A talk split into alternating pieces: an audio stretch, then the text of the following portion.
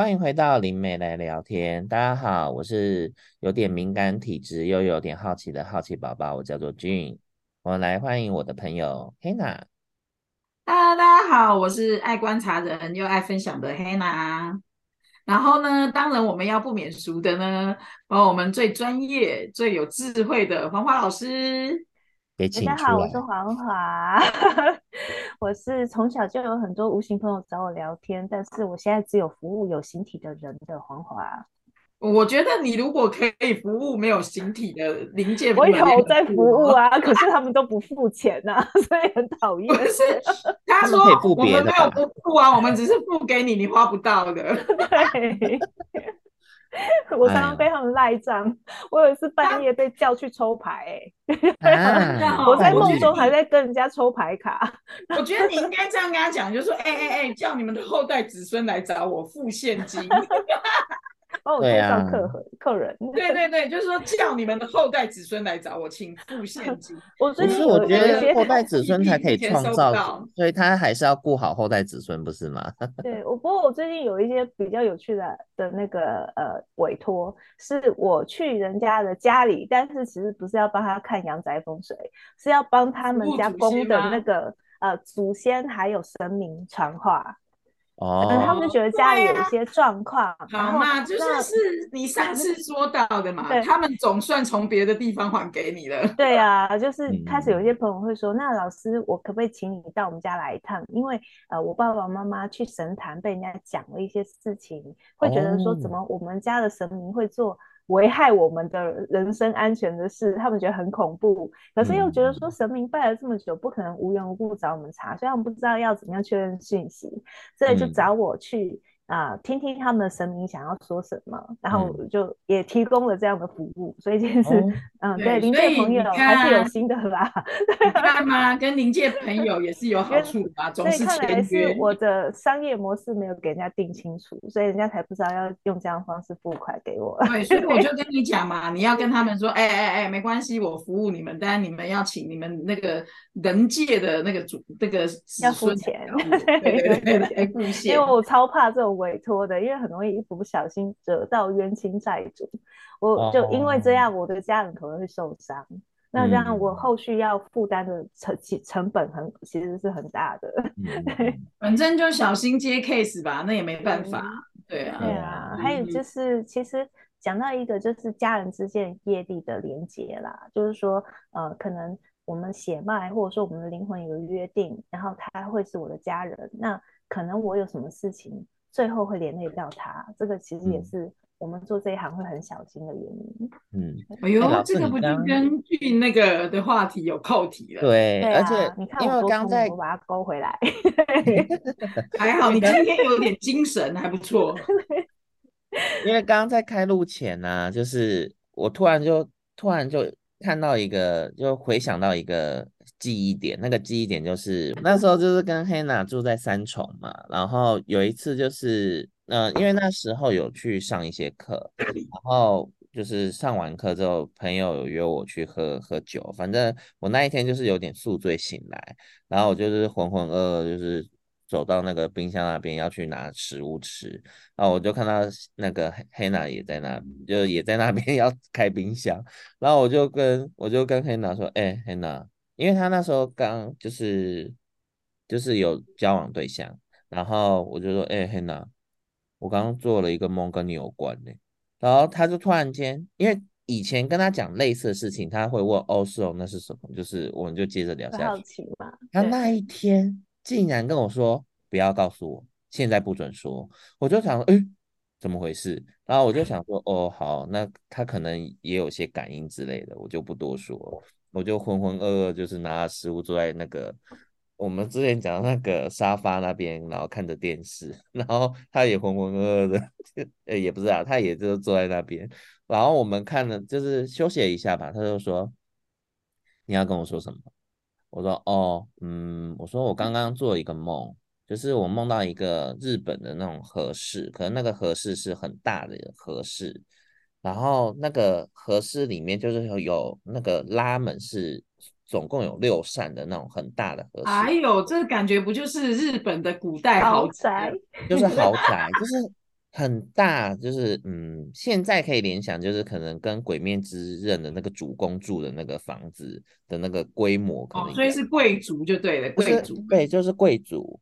然后那个门就一扇一扇拉开，就大概开了四五四五道门，四五扇门之后，我就看到就是很深，有一个小朋友，是不是？对，很深。嗯，我的那个意识就这样子一道一道这样被拉进去，嗯，我就看到有一个小朋友。就是坐在那边，就是看着我，是一个有点像小小婴，呃，就可能三岁左右吧。我就看到他就是剪了一个西瓜头，小男生，然后很可爱，就就白白，有点有点婴儿肥，婴儿肥这样子。有个小朋友，但是我一看到那个小朋友，我就发现，诶，他是黑娜小孩。然后这个，然后后来我就醒了，然后我就想说，我第一次遇到。就这个梦，我就想说跟那个黑娜讲一下，然后黑娜就就默默说，我也梦，就是我也意识到类似的事情，所以我才叫你不要讲，我要先让我心情缓一下，因为他觉得太突然了，就是就是突然间收到这个讯息。啊，那黑娜你要补充一下吗？等一下，我我讲一下，刚刚在开录前我们先蕊一遍。可是刚刚你在讲的时候，嗯、我突然有一个讯息进来，就是那个小朋友，千万不要叫我生小孩哦！不是那个小孩是不是做夫童子啊？不是，不是做夫童子。太像。嗯，就是日本有一些我知道，呃、就是豪宅的守护神，他其实是一个、嗯、呃。有点像是土地神的划线，然后他会庇护整个家族的兴旺。嗯、因为你刚刚说的那个形容，他的出场方式实在太像座敷童子了。我我我知道，我知道那个雅安在说什么。我知道啊，可是我觉得不太像哎、欸。不 是不是，我觉得就算他是座敷童子也没问题啦。但是就是会带财来嘛？对对对，就是我的小孩会带财嘛，这也是件好事。对对对。嗯，所以所以俊还没有讲完，就是说我我我，你说那时候我跟你说我收到同样讯息，然后呢？然后你那时候就有讲说你暂时就没有计划要生小孩这件事。对啊，因为在现实里面有一个对象一直叫我帮他生小孩，所以那阵子我觉得被干扰的有点烦。嗯，就是被问的有点烦啊，就跟手机对，所以后来所以后来我才就是跟我现在的老公交往嘛，这样子。嗯。因为我就觉得不想再听到那些废话。对，然后后来没多久，我们就就是养了一只腊肠狗嘛，就是 BB 先生。然后 BB 先生也很有趣，就是反正他一开始到我们到我们生命周围的时候，那时候就是一开始那我抱到 BB 先生的时候，我有点吓到，是他的心跳就在我的手掌上面跳，他的胸口。胸骨没有鼓起来，是平的。然后我就说他的状况好像要先看一下兽医，因为就有点紧张。我第一次 抱幼犬遇到这样的状况，那时候就是有带去给兽医看嘛。那兽医就是有点语重心长，他就说：“嗯，这只狗先天的状况不太好，就是你如果要养它，你要有一点心理准备。然后意思就是说，它可能就是。”快的话可能几个月，那长的话说不定四年，就是可能都就是会有一些煎熬。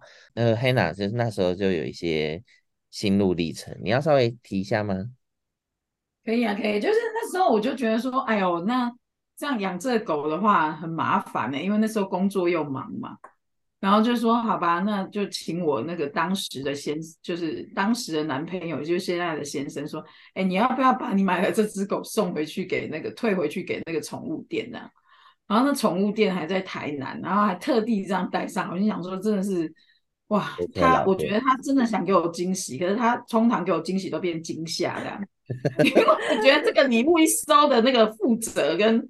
我看到的是背后的那个责任有多大，可是他以为就是为了博君一笑，可是我觉得这真的不好笑。对，到后面的时候我就，对，因为是一条生命。然后后面的时候我就说，那你去退回好了。后来就就有问嘛，然后可是这个狗其实除了心脏有问题之外，因为为什么会就是觉得它有问题，就是它连站起来它都可能站不太起来。然后好不容易站起来的时候，他他只会倒退噜，就是倒退，像小孩狗一样。对，他没有办法往前走，那整个胸腔是扁的。那兽医的意思有可能就是说他在被生的时候，他就是因为可能很多的狗比较活泼或比较壮，嗯、就是压在它的上面，所以它的胸腔就被压扁了。嗯，然后所以造成它的心脏跟会有一些问题。嗯、那后来我就想说啊，他就打电话去问说，好啊，可以退回啊，怎么样怎么样这样。然后跟那个宠物店他讲一些，就是说啊，你们不要退啊，然后什么什么之类的，这样我觉得就听起来很不舒服。然后呢，那时候我就看着他的表情，我想啊，算了，不要退回去好了，我就怕说他退回去会被人家那个人道毁灭，就打安乐死。嗯，然后我就说好吧，那就养，我就看着他，他我就说好吧，那我们就养他。哇，就是瞬间有一种欢乐感，可是呢，我就开始我的那个心路历程就开始了，瞬间他就开始给我全身发臭，全身的毛掉光光，就是所谓的毛囊炎，好，然后最后全身毛掉光，然后好臭哦，我觉得他还慢慢照顾他这样，然后然后他因为就会一直睡在我的身上嘛，结果我也得了皮肤病，所以他就会传染。然后后面的时候，我就想说，哦，这个代价真的还蛮大。我就是，但就是说，哎，养它到现在，我就觉得还蛮开心的。然后也觉得，哎，那有照顾到它。那当时医生说最多活到四岁嘛。那现在它是十四岁哦，请注意，十四岁。对，所以有时候他可能也会介入我们的那个话题，这样子，对吧？对，他常常前我称赞别的那个。宠物或者是别的那个妖妖妖，他就抬头看我，就你怎么可以赞美他那个感 觉？对，我觉得也蛮可爱的。好吧，去把话题给你吧。嗯嗯，没呃，主要就是后来我们就是跟黑娜就是认识各个不同的朋领域的朋友嘛。那我们有一个朋友就是在做宠物沟通师的工作。那有一次我们就是一群人就在黑娜家聚会。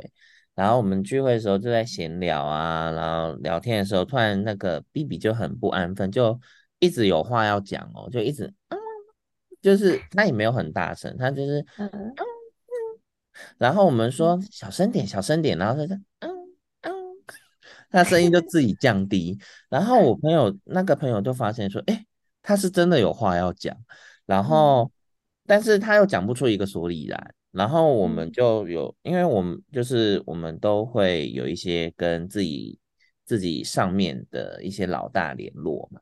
然后他就说，我们就突然有个鬼主意，就说不然你问看看他上面有没有老大在管好了，就有没有之类的。就一问还真的有，然后一问到之后才就是我们就觉得有点太神奇，就是主要的故事就是其实他一直在等。那个黑娜要生小孩，因为她就是要当，就是你梦到的那个小朋友，是不是？对，她就是我那时候梦到那个小朋友，嗯、可是她一直等不到他下那个决定，愿意生。对，然后他的高我就是意思就是说你再等看看好了，然后他又说，可是他这次他这次就是好不容易，反正就是他这次错过又不知道要等。等多少一个轮回，或者是多长的一个时间，嗯、他就不管了，他就跳下来了，所以就变成狗了。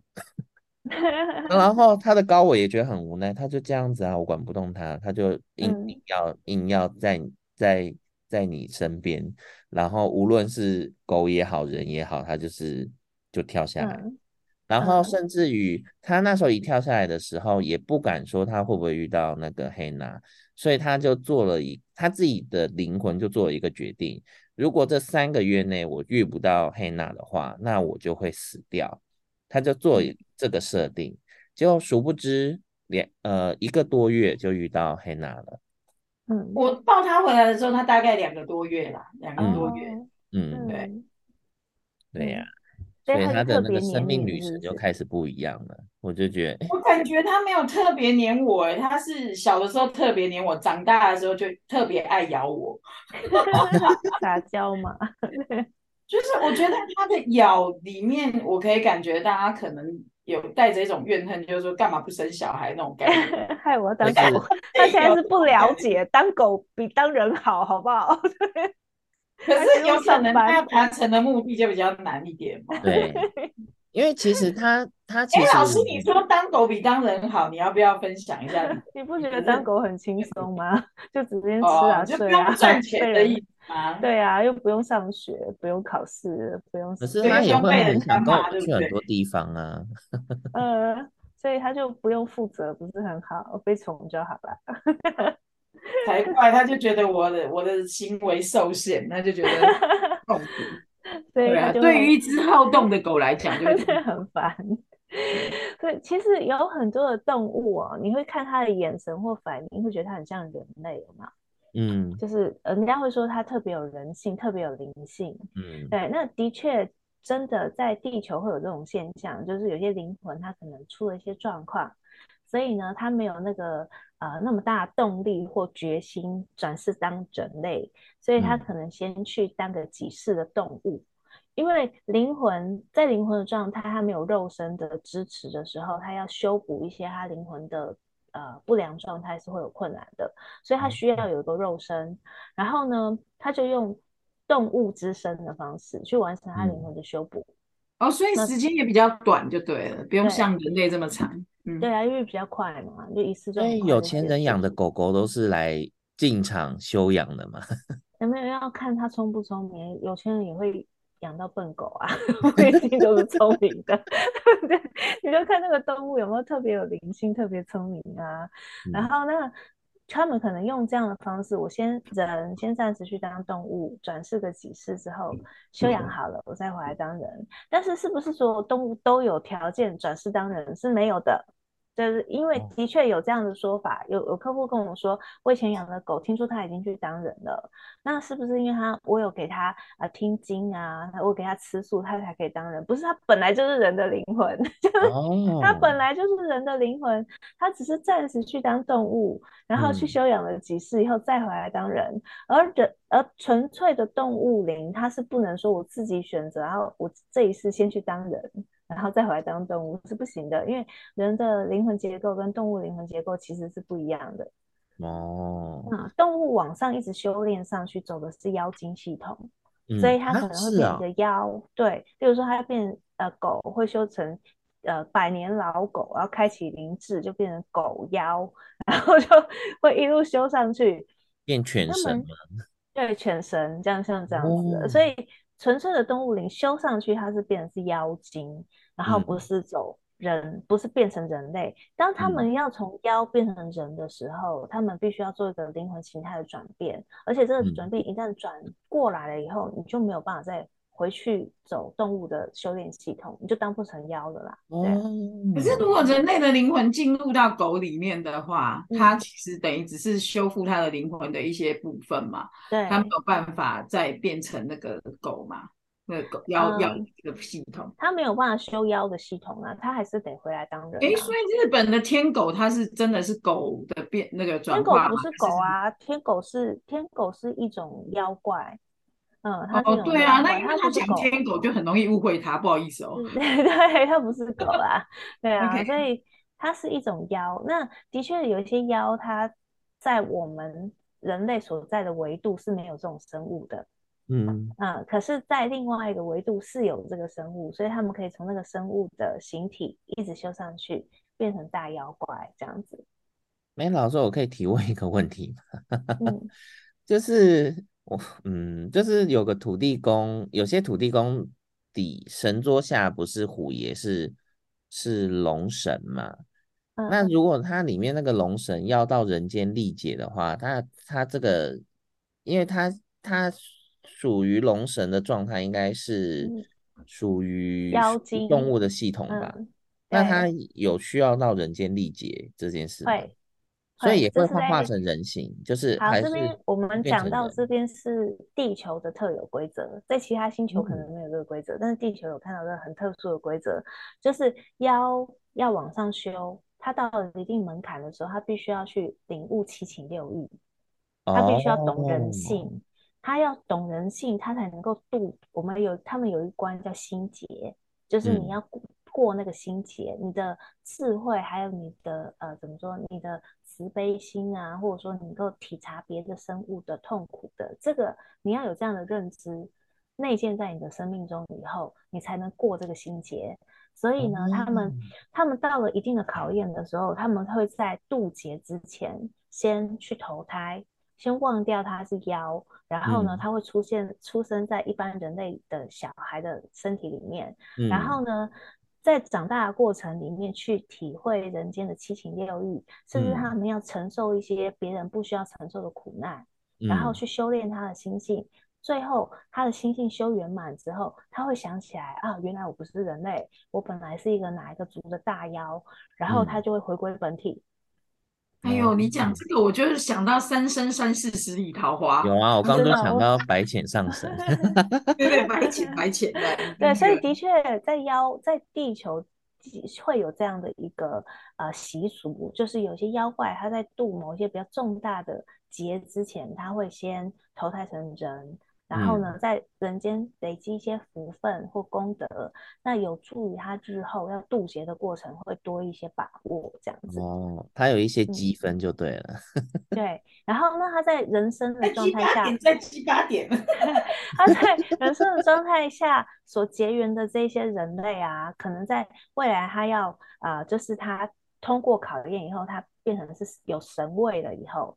他可以去招收一些信徒，而这些他曾可能他在当人的时候的爸爸妈妈，或者是他的恩人啊，或者他的好朋友，就会变成是他庙里面的主要干部。哦，因为我会这样讲，呃，有虽然有小有点小岔题啦，主要是因为那个、嗯、我们家那个土地公那个神桌下的那个龙神，嗯，他现在就有点在那个状态，就是他最近就有点在休息。嗯然后他有说，他就是要准备去那个做这件事情。他们通常会闭关，因为他们的灵魂其实很，嗯、就是他们应该说他们身体还有他们灵魂是很大的，对所以他们会让本体进入一种假死状态。嗯，然后呢，他会用意识分出一部分的他的灵魂，嗯、然后去投胎当人类。这样子，哦、所以呢，他的本体不会来生在那个女生的肚子里面，不会，他是他是用他的灵魂浸在那个啊、呃、受精卵里面，然后塑造一个属于他的肉身，然后也是要认认真真的过完这一生，嗯，这样子才算把他的功德圆满，这样子。了解，嗯，因为其实呃，我们把话题拉回来到那个 B B 先生身上，因为其实最近 B B 先生好像也有点。特别的一个状况就是，嗯，因为就是我，呃，就是之前就一样，那个我们宠物沟通师的那个朋友就有提到说，他最近可能会登出就是人间，那主因是因为就是他其实就是也算有福分啦，他不需要去经历太多身体接下来的病痛。所以他可以自己决定，他是不是要不经过太多的病痛，就是无痛登出，嗯嗯，或者是他想要再跟我们玩乐久一点点，但是决定权就是在他自己身上。嗯，他那时候有提到，然后就所以变成说每一次去。跟他相处的时候，都会觉得就是都会觉得一次少一次，对，就有一点这种感觉啦。那当然也会不舍啊，可是又不想让他经历太多病痛。对对啊，就有一点。未来还会再见面的，对，未来他跟你们缘分这么深，将来一定还会再见面这样子。有啊，因为他之前跟我怎么听到这句话，将来还会再见面，我有点毛骨悚然。又不一定是这一次见面，对不对？因为因为他目的性蛮强的，就是这个话题就要说到我那时候一开始遇到那个。黄华老师，当时我是抱着一个测试跟确认老师的那个心态去去找他做咨询，然后老师那时候还跟我讲说：“哎、你这个人根本就不是来问问题的啊，或寻求答案的。”我就说：“对啊，我也没有要想要问问题，我只是想要找工具而已。”然后那时候就我也有点忘记了，老师就说：“哎，我的八字里面看起来就是那种年纪很大啦。” 还可以生小孩，就是现在网络上的新闻，就六十八岁的老奶奶生出一个儿子之类的故事。这样，他跟我这样讲的时候，我当时就耳朵就飘过，忽略他，没有管很多这样。然后最近身边就真的有还蛮多朋友来提醒我这件事的。然后我觉得那个俊啊，我们有一群朋友，我就觉得他们到底是良师益友还是坏朋友？常常会说没关系，我可以当干妈，我可以当干爹的这种的。我心想说，你们到底是吃瓜群众，还是还是真的是真心祝福我这样？然后我心里面就觉得很好笑。那当然，跟华华在聊天的时候也有讲到说，哦，为什么我的真 的灵魂想要说去生孩子？那为什么会是这个时间去生孩子？其实那在灵魂上跟生命上都有设计的，所以。所以也也那当然，除了身边的这些朋友这样讲的时候，也就是我我刚刚听到说，哎，我觉得一个很不错的工具的老师，然后呃，他也是透过就是我的是数字也讲出跟黄华同样的话，然后当然除了他们之外，还有一些其他同龄朋友讲出类似的话，就是说，哎，如果我要生小孩的话，真的可以哦，可能几岁这样之类的那，然后心想说。可以不要再讲这些东西了吧？然后，所以刚才黄华讲就是啊，你跟他缘分很深，还是会见面的。我真的毛骨悚然，又不一定是当你的小孩，因为他已经被你宠过了嘛。对啊。但我觉得讲到说，呃，灵魂的蓝图还有灵魂的设计这件事情啊，就是。嗯，我觉得所有的命理工具，它的目的都是为了要让我们可以去厘清自己的人生蓝图，然后我们有机会去跳脱这个世界，就是看清楚很多东西，它其实是经过设计的，它可能是为了让我们体验一件事情，然后以假修真，然后最后可以跳出这个世界这样子。然后那呃，我我的观察是这样的，就是生命中它如果是安排好的缘分。就是它呢，是一定会让你有遇见，然后一定会让你有交集，一定会让你有触动，但是没有人规定你一定要怎么选择。嗯，对，就是你，你永远都有选择的权利。那因为重点不是你选了什么选项，例如说像黑娜是要生还是不生，重点不是要生或不生，因为重点是你是基于什么心态去做选择，你的动机一定要是正确的。我觉得我的我自己的理解是这样，好像就是说，主要是我要不要体验当妈妈这件事情。对。嗯，所以我觉得，当然那个也是我要去确认我自己有没有想做这件事，这第一嘛。然后再来就是说我有没有想体验这件事情，跟我做这件事情它背后会带来的呃价值是什么？你看，这个太分析的人哦，这就是有女修罗特质的人，就是哦。那我讲到这又是另外一个命理工具，就是就很容易在这种地方就会开始想很多。那当然，我就会去权衡这中间的利跟弊啊啊诶啊，他如果是怎样，好啊，那就那个。然后当然就是刚才我们在在就是开录之前的时候也讲到一件事，就是说啊，如果我真的有下定决心要去体验这件事情的时候，可能 B B 就会提早离开。哇，那时候我心里面开始纠结，B 波 B 波 这样子，会舍不得这样。然后所以就还蛮有趣的。嗯，就是心的，你看人的那种情感面的部分，这真的就是灵魂他们不能体验的，这样。但我感觉他会先走，是因为他会吃醋，就是因为不管他会怎么样啦，就是他会觉得你会全心爱的另外一个灵另另外一个个体，那他就觉得对啊，所以我已经享受你在那个白色的蛟龙的时候，他就感觉 他就是哎。对，所以他会觉得他就是来你这边享受那个专属的专宠，所以呢，就是我觉得都好，对我来说都好，但是就是还是要你看那个用那个算啊、平衡啊、权衡啊，那个系统性的东西又出来了，就就觉得还蛮有趣的。但我觉得还有一个更有趣的，就是说，呃，B B 好像有他自己的生命蓝图，哎，哦，有啊，对，就像刚才对刚才俊讲到的嘛。他原本设计自己，如果他没有遇到我，他可能就三个月或四年内他就登出嘛。嗯，那他有遇到我的话，你看现在就活十四岁。当时那我看那医生可能也会觉得说，怎么可能？那心脏的问题、身体问题这样子，然后走路还站不起来，还会倒退走的狗，怎么可能活到十四岁？现在好得很呢。每个人都跟我讲说，哦，它的毛好亮哦，布灵布灵的，然后好可爱哦，然后好活泼，我都不相信它十四岁。所以，所以。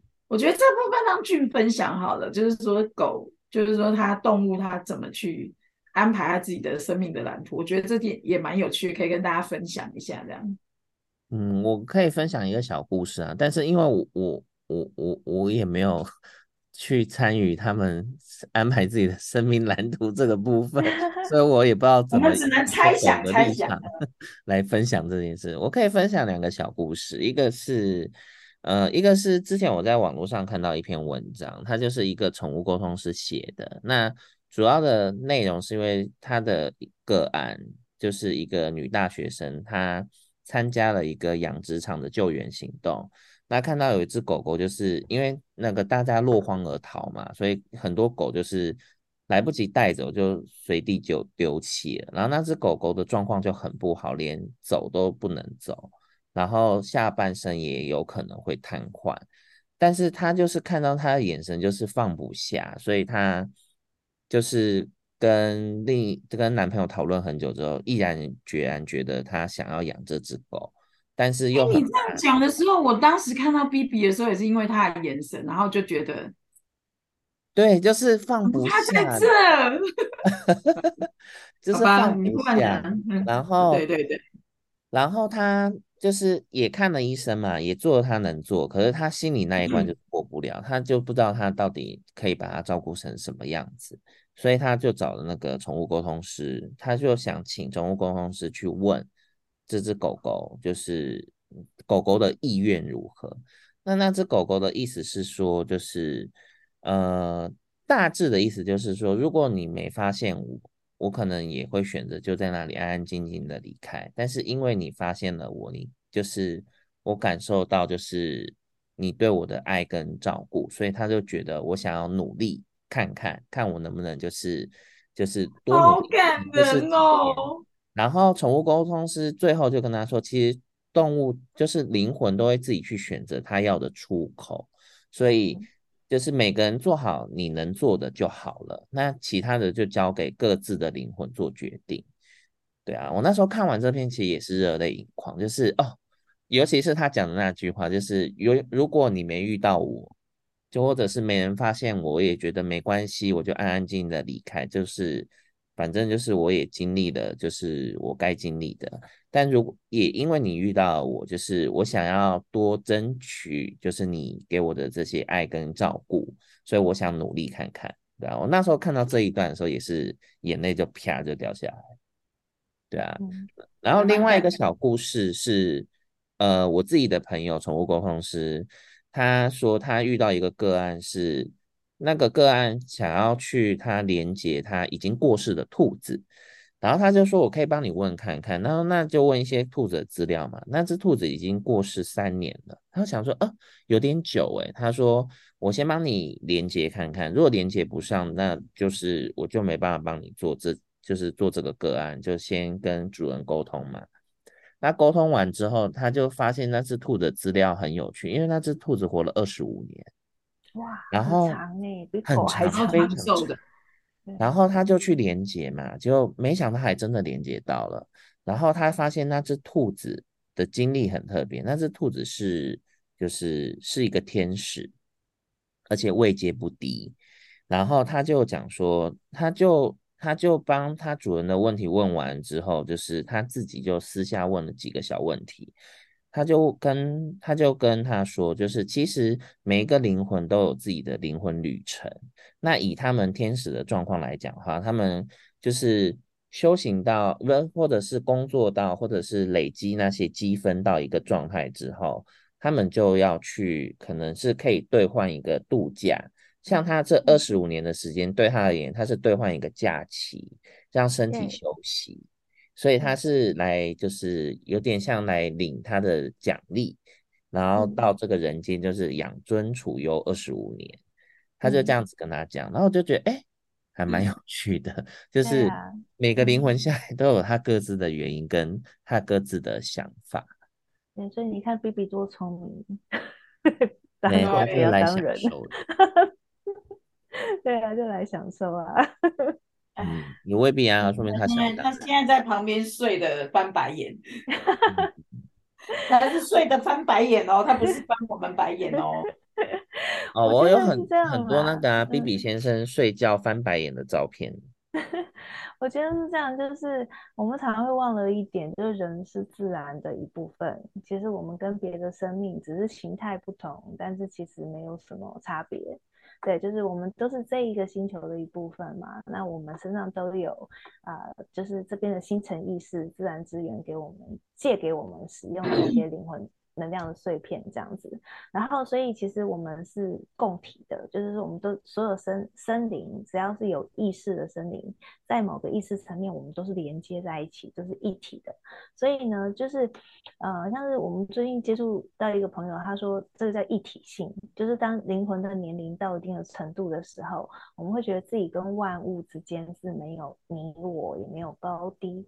对，而在这种情况下，我觉得人会变得很安定，而且很谦卑。就是还有就是，能够有达到这样境界的灵魂越多的时候，整个环境的能量场的稳定度就越好，那天灾地变也会觉得比较少。对啊，所以其实古代人很重视这种人跟自然之间的一种。共存啊，还有交融啊，其实最终也不是为了什么很高大的理由，而是说这样我们可以减少一些天灾，万物可以丰收，然后生命可以繁衍，其实是这样子的原因。嗯，OK，所以嗯，就是一些小故事啦，就是有一些触发，对，这讲这些可能讲到天人合一，说好像太遥远。可是之前《甄嬛传》就常常在演这一段呢。嗯，没有，剧你先讲完。嗯，没有啦。我说以前看《甄嬛传》的时候，就是常常就有提到这一段啦，就是你皇，嗯、就是他就会讲说皇帝的那个心性啊，就会影响整个国运啊。那那个什么后宫要和路啊，在后宫里面这种总是很刺激嘛，不是吗？哎，这个就这个就我们呃。作为肉身的我们，现在可能不能理解后宫的争那个争斗了，但是我们透过影片可以了解。但我觉得个人还是不想涉猎了。好哦，对，因为对，因为斗来斗去，如果以刚才老师的话题，就是斗来斗去就是斗自己呀、啊。对呀、啊，对呀、啊，所以这就是我们上一集讲的业力平衡嘛。对呀、啊，所以其实对我来讲，我觉得比较有趣的是，哦，原来。呃，我们每个人来啊，都有自己的设计啊，然后跟自己的安排自己的时间，然后可能做一些规划啊。你在这个时间你会遇到谁，发生什么事情？听起来好像是有迹可循呢、欸，这样子可以啊，觉得还蛮酷的、欸。嗯，啊、这才是命理的研究，就是探讨这个嘛，对不对？对，但命理真的是太难了啦，我们可能可以。之后就是你跟我讲什么食神啊、偏硬啊、你说的是八字，我说的命，所谓的命理，它的意思就是一个统计学。任何工具只要符合这样的一个设计的原理，都叫命理。我跟你讲，花花老师，我懂你的意思，但是个人跟食神三观不熟。对，这个叫八字。紫薇跟紫薇什么武曲。我天机天凉也不熟，不过现在也很多的身心的工具，他们会研发新形态的命理工具，像人类图啊，或者是一些什么生命数字啊，什么这种生命密码，还有什么生命灵数啊，对，其实它的原理，我觉得跟那个星象什么，我觉得其实星座啊、塔塔罗其实都一样。它只是不同的、哦、呃呃说法而已。好，我我归类，我说一下什么叫做命理。命理的意思就是它是用你出生的年月日时的依据去推算你一生的剧本，这样子的工具就统一就叫做命理。对，那你说塔罗什么那种是属于占卜，占卜它是对，他是提出一个问题，像易经啊、塔罗啊，还有各式各样什么鸟卦啊什么的，那个目的都是提出一个问题，然后看你。占卜出来的迹象，然后再去推测事情后续的发展。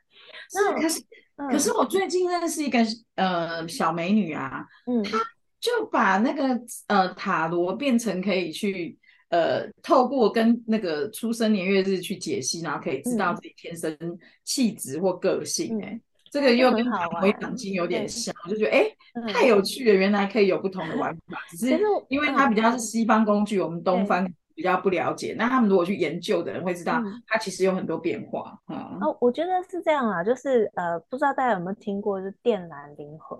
什么盖亚养生计划，因为很多人在讲这个嘛。水晶小孩我比较熟。对，水晶小孩，我自己也写一本水晶小孩的书啊，就是说。对，彩虹小孩啊，嗯，靛蓝小孩。所谓的电蓝灵魂，就是它是属于比较高维度的世界的灵魂，然后它来地球转生，那它可能会带着一些它前世的智慧或者是工具来到地球，那它来到地球了以后会用。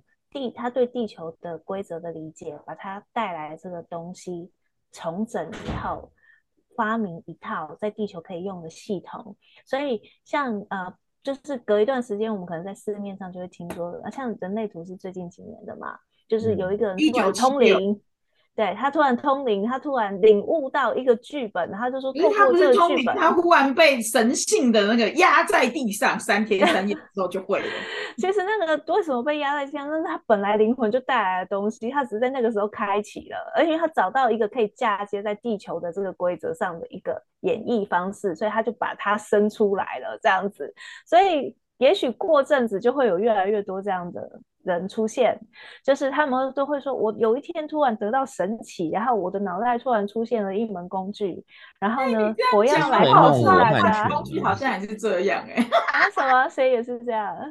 那个数字相关的工具，哦，对啊，或者是睡梦罗汉拳，对，但我觉得没有关系啊，就是。搞不好八字当年也是这样子被人家写出来的，只是时代太久，我们都不知道。重要的是你看怎么验证呢？还有一点就是我的观念永远都是，啊、帮人解答问题的不是工具，而是那个老师。就是你不是被一个工具解答问题，你是被一个老师启发。所以这个老师如何使用一个工具才是重点嘛？嗯、当然前提是这个工具它有它的逻辑，然后它有它的可验证性，还有它的可复制性。如果有的话，它就是一门好工具。那其实也不用太纠结说到底是不是他自己编造出来，还是他真的是有通灵，他做梦醒来的时候突然得到了这样的启发。因为越来越多的呃，就是带着礼物来的灵魂，他会把他的。前辈子带来这些东西，会去制造出一个系统来，然后去去在地球上散播。我觉得都是希望大家都是抱着开放的心态，是先去试着去理解看看这样子。嗯，对啊，我我觉得还蛮是这种人的，什么工具我都好吃。嗯、对 啊，嗯，所以呢，我觉得也许以后我们可以找一些不同系统的朋友来上节目。就是因为虽然我学的流派是比较有历史性的，例如说八字、达摩掌经啊，然后姓名学啊这个东西，但是老实说，我很多时候看个案的时候，那个那个命盘只是拿来假装的啦，假装我有在看命盘，但其实我是直接读这个人讯息，我就把答案 告诉他。你你这样讲的话，那个我身边有那个塔罗老师也是这样。对啊，很多都假装嘛，就是你很难解释给人家说我我得到一个讯息，我就知道说啊，是从这边你的命盘的迹象看起来，你今年可能会有什么状况？因为有有有命盘背书。对啊，大家因为。客户就会想知道你是什么流派，我为什么要听你的啊？所以其实有时候那些工具是拿来给人家看，说为什么我会给你这个建议。但是重点是，这个人他可能读到一些对你有帮助的东西，所以他就透过这个形态去转去告诉你啊。只是一般人也不会懂这个其中的一些。呃，差异啦，就是所以我觉得最重要还是每个人要回到自己的生命中，对自己的生命负责。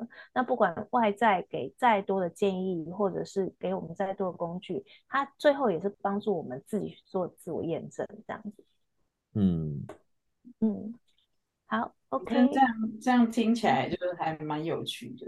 对啊，对，所以下次你可以找你的那个很懂数字的朋友一起来跟我们上节目。对啊，我 觉得还挺酷的，我感觉它很科学。也可以找宠物沟通师。对，你也可以找宠物沟通师一起来。对，如果大家想要听跟动物有关的故事，请留言。虽然我们没有开放留言区，你要自己去 FB 找到我们，然后在我们的节目底下留言。慢慢慢慢，我们会尽量把东西完整化，然后让大家留言。然后虽然说留言，我自己也不知道怎么留言，反正就这样。我们就 很不负责任的说，呃，不负责任叫人家留言，但没有提供留言区。透过意念告诉我们，我们真的收得到，但是你会不会透过意念告诉我们就不知道。但请不要找祖先来找我们，对，嗯，好，OK 啦。啊，那所以我们这个话题就结束了吗？距离对呀。差不多还有什么想补充的吗？不然我们今天这一集就到这里喽。对，我们这一集就是一个轻松的角度闲聊，对，闲聊，然后也聊聊 BB 先生，让大家对 BB 先生就是更有一些、嗯、更有一些理解。虽然他 嗯，也未必都会发生。对啊，所以我觉得最重要的是啊，就是不是时间长短，而是相处的品质。就是说，只要我们在一起的每一天，我们都是互相珍惜的，那这样留下的缘分就是很美好的嘛。嗯，所以不要太纠结于时间的长短，因为其实那个也没有太多的意义。嗯，对啊，突然没事，我好好的再思考一下，如果他走了，我先准备好我自己的心情。嗯，这毕竟是一定会有的啊。对呀，嗯，好啊，请不要用着你。那个淡淡的眼神看着我，无辜的眼神望着我，这样，嗯，嗯，对呀，好吧，那我们今天就这个话题就录到这边了，就好，做个结尾吧，不要等你结尾要顺畅一点，不然黄华要，不然我就要插嘴了，拜拜，好，结束，拜拜，那就跟大家说一声拜拜喽，好，下次见喽，拜拜。